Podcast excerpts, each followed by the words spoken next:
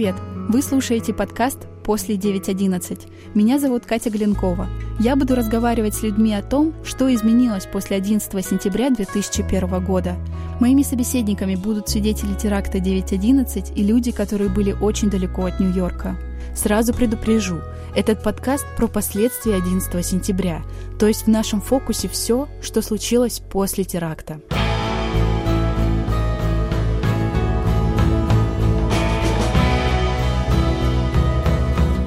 Героями этого выпуска стали Антон Ширяев. Он своими глазами видел, как самолет врезается в Южную башню. Антон считает, что для его детей это уже такое далекое событие, как Октябрьская революция. А Катерина Берков вспоминает, как играла с бабушкой в карты с изображениями террористов Аль-Каиды и как она думала, что ее отец погиб в одной из башен. Психотерапевт Виктория Незнанская расскажет про травму несвидетелей, людей, которые видели разрушение Всемирного торгового центра по телевизору. Этот подкаст – исследование того, как большая история повлияла на вас и на меня.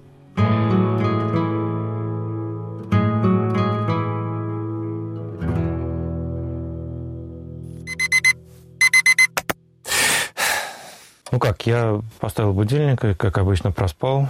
Вот, пока бежал, собирался, сел в метро, доехал, выхожу из вагона и ну, я торопился очень, смотрю, люди стоят. Приехал я на Фултон-стрит э, в самом центре даунтауна метро, буквально метров 500-700 тут э, Твинс. Вот. Стоят люди, смотрят наверх и что-то разглядывают, но я даже не обратил внимания, забегаю, поднимаюсь на лифте в класс, где должен был проходить семинар. Вот, а никого нет. Это голос Антона Ширяева. За несколько дней до теракта 11 сентября он приехал на курсы веб-разработчиков из Праги в Нью-Йорк ни людей, ни преподавателя, но при этом явно, что они были, потому что стоят чашки, недопитый кофе, недоеденные бегелсы стоят на кухне, вот. И я не понимаю, что происходит, выхожу на кухню, наливаю себе кофе, и тут вижу, что все-таки какие-то около башни происходят движения, потому что там идет дым, там что-то из нее вылетает э, то ли бумага, то ли что-то от огня, какие-то сполохи. Я позвонил своей знакомой, спрашиваю, Джуди, а не в курсе, что происходит? Там похоже, что какой-то пожар в Twins Tower. Она тоже проснулась, только еще даже ничего не смотрела, включает телевизор CNN и говорит, ой, там, похоже, самолет в нее влетел. That a plane has crashed into one of the towers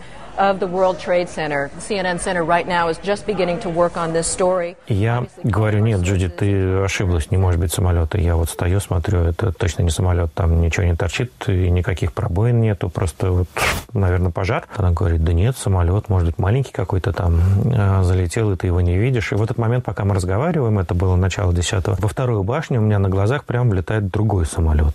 Причем не маленький самолет, а большой самолет. И вот эту картину, которую показывает сейчас вот на всех экранах, когда вспоминают 11 сентября, я видел собственными глазами, когда самолет влетает во вторую башню, и из нее вылетает этот сноп огня в сторону. И в этот же момент, видимо, во всех зданиях вокруг, и в нашем тоже включился эвакуатор. Нужно было покинуть здание немедленно, не пользуясь лифтом. А я хочу заметить, это 17 этаж. Вот. И мы побежали, мы побежали. Я один побежал, поскольку все уже убежали до меня, как я понял. Спустился вниз, встретил своих однокурсников. Вот они рассказали, что да, так оно и было, что они пришли и их эвакуировали немедленно после первого самолета в Северную башню.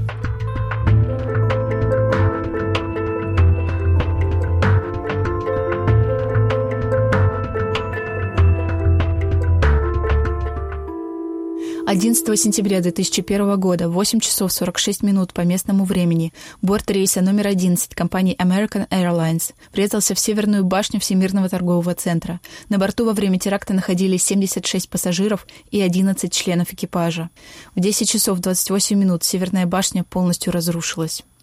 В 9 часов 37 минут рейс 77 врезался в западное крыло здания Пентагона в Вашингтоне. Погибли 64 человека на борту и 125 человек в здании. В 9 часов 59 минут разрушилась южная башня Всемирного торгового центра. Это случилось через час после того, как в нее врезался рейс номер 175. В результате катастрофы погибли все 65 человек, находившиеся на борту самолета. В 10 часов 3 минуты рейс 93 упал в 129 километрах юго-восточнее Питтсбурга в штате Пенсильвания. На борту находились 37 пассажиров и 7 членов экипажа. Жертвами терактов стали 2977 человек, из них 246 пассажиров и членов экипажей самолетов. 2606 человек погибли в Нью-Йорке, в зданиях Всемирного торгового центра и на земле рядом с ним. 125 человек в здании Пентагона. Помогая людям на своей службе погибли 341 пожарный, 60 полицейских и 10 медиков. Погибшие люди были гражданами США и еще 91 государства.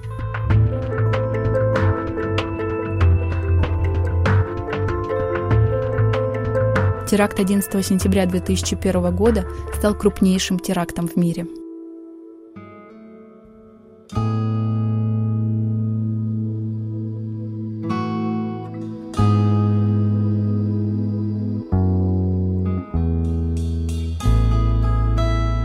В 2001 Катерине Берко было 5 лет. Она жила в Нью-Йорке вместе с родителями. Накануне 11 сентября Катерина пошла в новый детский сад – в сентябре была моя первая неделя в детском саду. Помню, как пришла мама забрать меня. Это было странно, потому что она работала весь день, и обычно домой меня отводила няня. Я помню нашу с мамой прогулку. Была теплая солнечная погода, как всегда в сентябре в Нью-Йорке. В какой-то момент мама сказала, что в здание, где работал мой отец, врезался самолет. Я заплакала. Может, потому что я была в его офисе и понимала, что произошло что-то плохое. Самолет врезался в здание. Это ведь нехорошо, верно? Я подумала, что он мог умереть, но не знала точно. Мама тоже так думала, но пыталась меня отвлечь, и мы пошли гулять в Риверсайд парк. Отец Катерины работал финансистом на 83-м этаже Южной башни Всемирного торгового центра, и на тот момент про него ничего не было известно. У меня была подруга примерно моего возраста, которая жила с нами на одном этаже. Она пришла в гости, и мы сидели вместе в гостиной и смотрели телевизор. Видели, как горят башни-близнецы, а потом мы увидели, как башни разрушились. Подруга вспоминает, что в тот момент я начала кричать «Папа, папа, папа!». Я подумала, что он там. Сама этого момента я не помню, но уверена, что так и было. Позже, после полудня, зазвонил телефон. Катерина сняла трубку, услышала голос отца и сказала. «Папочка, я думала, ты умер». 10 сентября, за день до теракта, была годовщина свадьбы родителей Катерины. Для них это был грустный день, потому что они находились в процессе развода. И, может, именно поэтому отец Катерины был таким медлительным в тот день. Обычно он приходил одним из первых на работу. У них с коллегой даже было своеобразное соревнование. Тот, кто приходит в офис вторым, покупает первому пришедшему кофе. Утром 11 сентября отец Катерины решил выпить дома две чашки чая вместо одной, как обычно. А когда уже закрывал входную дверь на замок, увидел соседа по лестничной площадке в лифте. Отец подумал, стоит ли ему побежать и пытаться успеть к лифту или нет, и в итоге решил, что если сосед придержит дверь лифта, то он побежит, если нет, то нет. Сосед не подождал папу, и двери лифта захлопнулись. Этот мужчина умер в башнях-близнецах в тот день, а папа вызвал другой лифт и пропустил поезд в метро.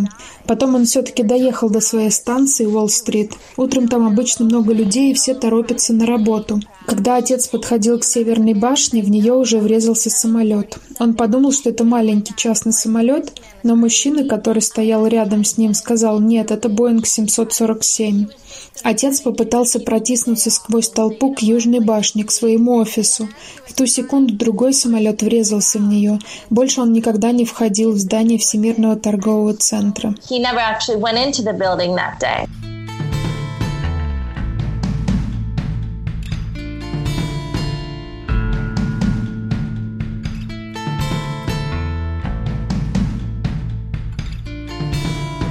Антон побежал вниз по ступенькам, когда увидел, что в Северную башню через дорогу от него врезался самолет. У входа он заметил своих одногруппников. Люди рыдали, потому что, ну, это действительно как объявление войны. Никто не понимал, что происходит, но на глазах слезы полные, как бы вот, ну, не то чтобы истерика, но какая-то вот опустошение такое у людей, потому что это шок, это непонятность, что война, не война, нападение, не нападение, что делать. Ну, и в этот момент э, люди стали выбрасываться из закона, это стало видно уже просто невжен взглядом, что происходит какая-то ужасная вещь э, в здании.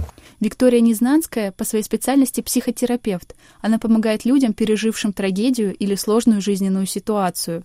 Виктория живет в Нью-Йорке более 30 лет. С крыши своего дома на 73-й улице она увидела, как рушится одна из башен.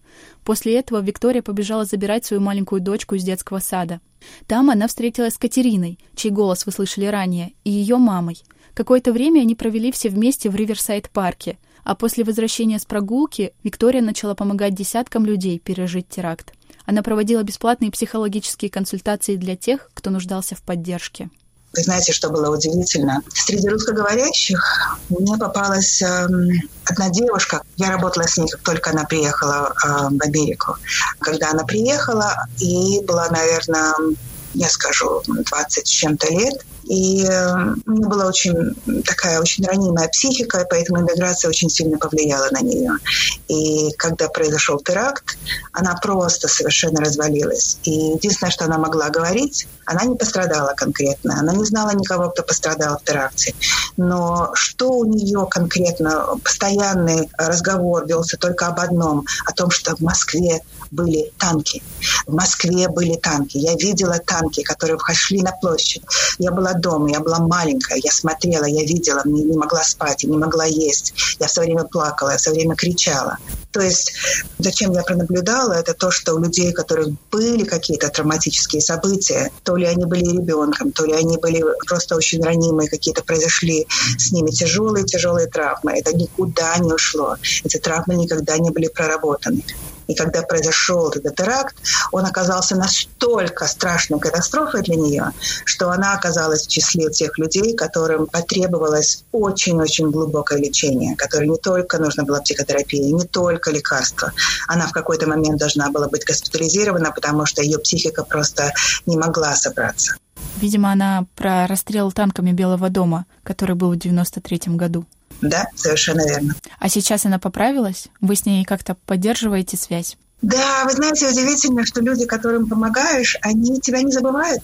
Я слышу от многих людей, которые вполне прекрасно себя чувствуют, и все равно они помнят. Вот люди настолько помнят добро, и когда им особенно помогаешь. Поэтому я не скажу, что она совершенно в прекрасном состоянии. Она никогда не сможет быть в прекрасном состоянии. Статистика такая, что люди, которые испытали очень страшные катастрофы, испытали этот стресс, так называемый посттравматический стресс, синдром, примерно половина из них становятся хрониками.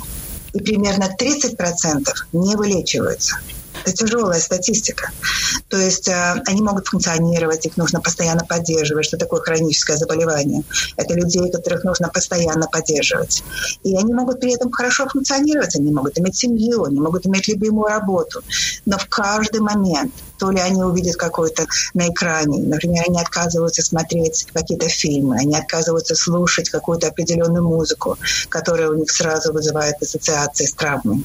И, например, она никогда больше не может летать. Она не может летать. Но разве летать это означает, что она не может функционировать в жизни? Она может ехать поездом.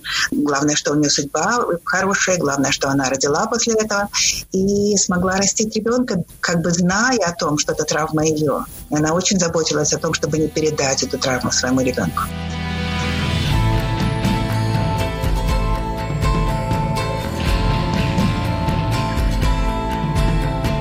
Напомню, что вы слушаете подкаст «Радио Свобода» после 9.11. В этом выпуске мы исследуем, как изменились жизни обычных людей после разрушения башен Всемирного торгового центра. У микрофона Катя Галенкова.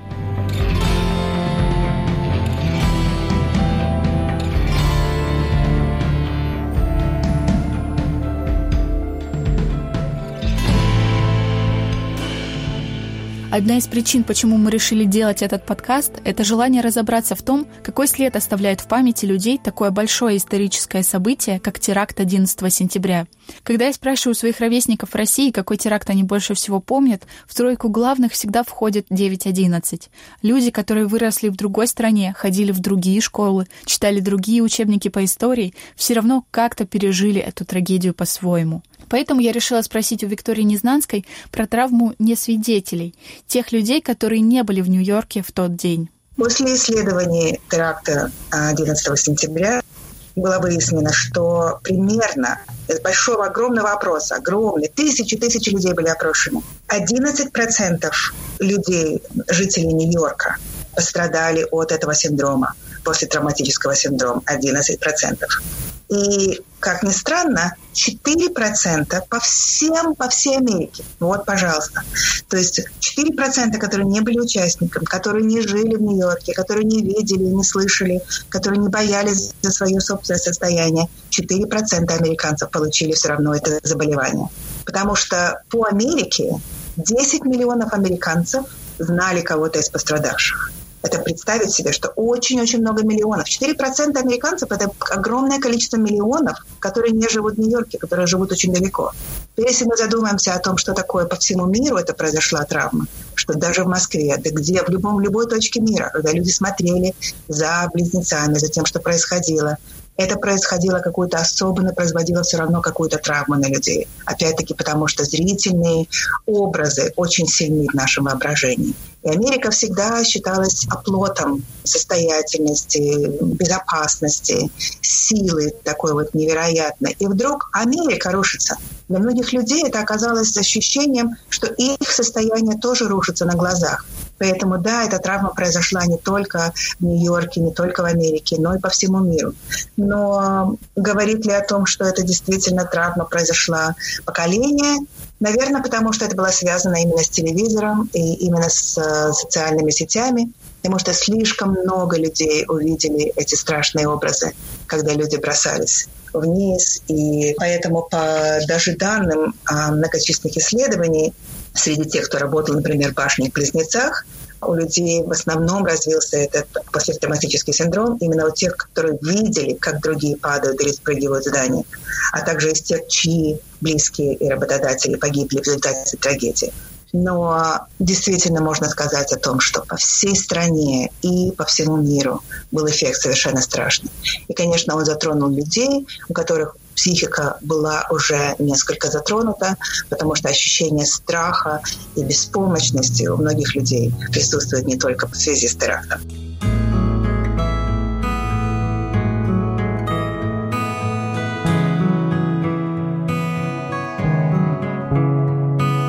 11 сентября 2001 года погибли четыре человека, которые работали вместе с отцом Катерины.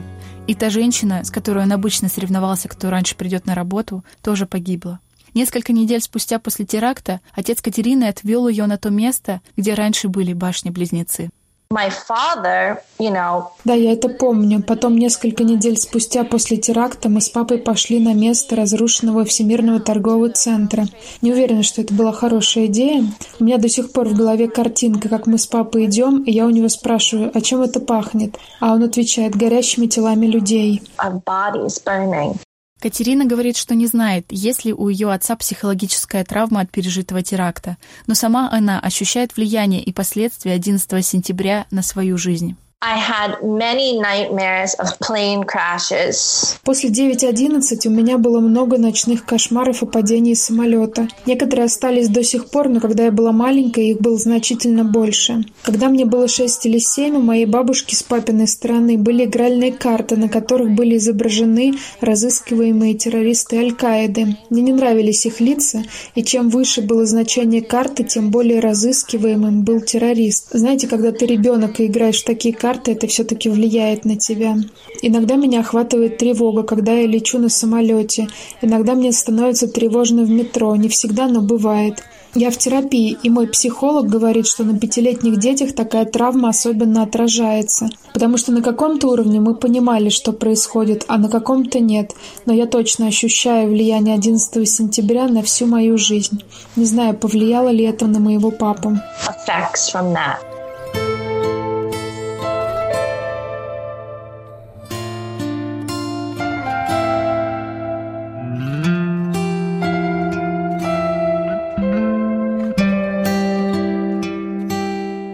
Антон Ширяев после того, как спустился с 17 этажа, уехал к своим друзьям. Когда он зашел в квартиру, башни уже рухнули. Он это видел по телевизору. Антон говорит, что было очень сложно сидеть дома в тот день, и он вместе с друзьями пошел гулять по Манхэттену.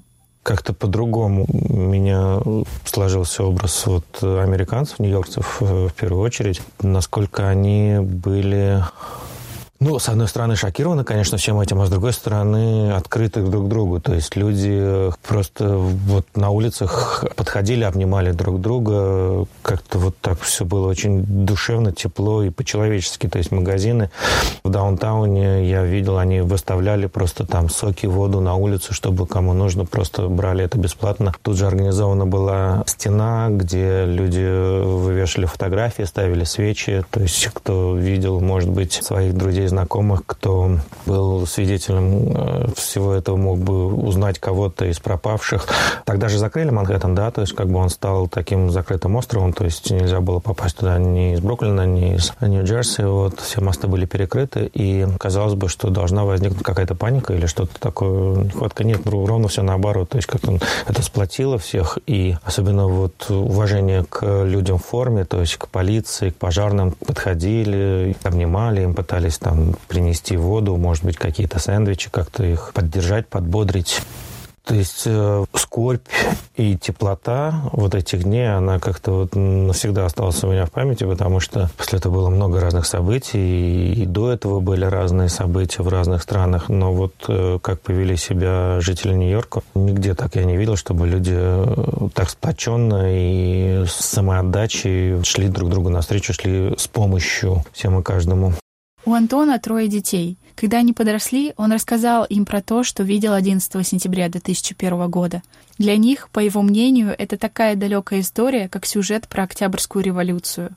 Да, как-то мимо прошло. Я не думаю, что это сильно зацепило детей. Нет, нет. Ну, то есть, как бы, да, папа очевидец, это круто, но что-то для них изменилось, они не понимают, они уже после этого родились. После этого произошло гораздо больше всяких разных событий, которые, может быть, даже и страшнее, и важнее для них, тем более, потому что для них это как встретиться с очевидцем Октябрьской революции. Ну и да, и хорошо. Дедушка, ты пережил Октябрьскую революцию, а мы-то даже не знаем, как было при царе, то есть, как бы я спросила у Катерины, расскажет ли она своим детям про теракт 9.11. Yeah, I will. I will talk about it. Я буду говорить с ними, поделюсь с детьми своей историей. Не знаю, в каком возрасте, это зависит от того, где мы будем жить.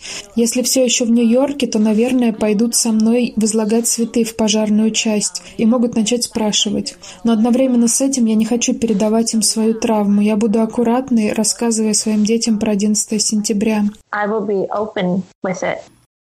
Еще Катерина во время интервью рассказала про ангелов. Она признается, что сомневалась, стоит ли говорить об этом под запись. А я, если честно, потом тоже сомневалась, стоит ли рассказывать в подкасте эту историю.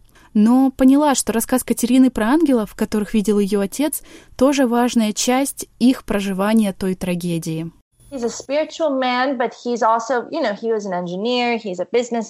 Знаете, мой папа довольно религиозный человек, но он был инженером, бизнесменом. И в тот момент, когда отец закрывал двери в квартире, произошло странное событие. Он почувствовал чье-то присутствие. Сказал, что их было трое. Один сидел на его правом плече, один на левом, и один парил. Ангелы спорили. Теперь моя очередь. Нет, моя. Левая сторона всегда ассоциируется с дьяволом. Мой папа думает, что левый ангел был смертью. Правый был его ангелом-хранителем, а парящий решал, будет ли папа жить. В тот момент у своей квартиры отец еще не понимал, что происходит. Ангелы исчезли, когда башни рухнули.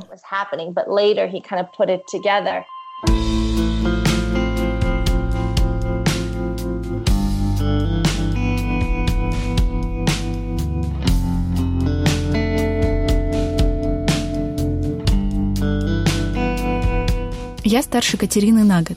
В 2001 году мне было 6, и я жила очень далеко от нее. Но когда я приходила к бабушке, мы тоже любили играть в карты. Правда, наша колода была обычная, без изображения террористов Аль-Каиды. Но иногда по радио были слышны новости из Чечни или про новые теракты в метро. Разные истории, разные жизни. Но каждый раз, когда я сажусь в самолет, я вспоминаю 11 сентября.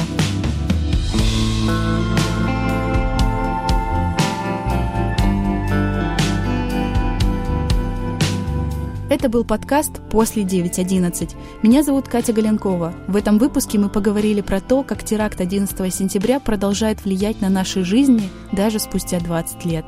В следующей части мы обсудим изменения в индустрии моды. Разобраться в этой теме помогут исследовательница моды Ленор Горалик и журналистка Катя Штерн. С ними мы поговорим про Гарри Поттера, футболки 9.11 «Спасибо, что живой» и правда ли, что каблуки исчезли с подиумов после 11 сентября 2001 года.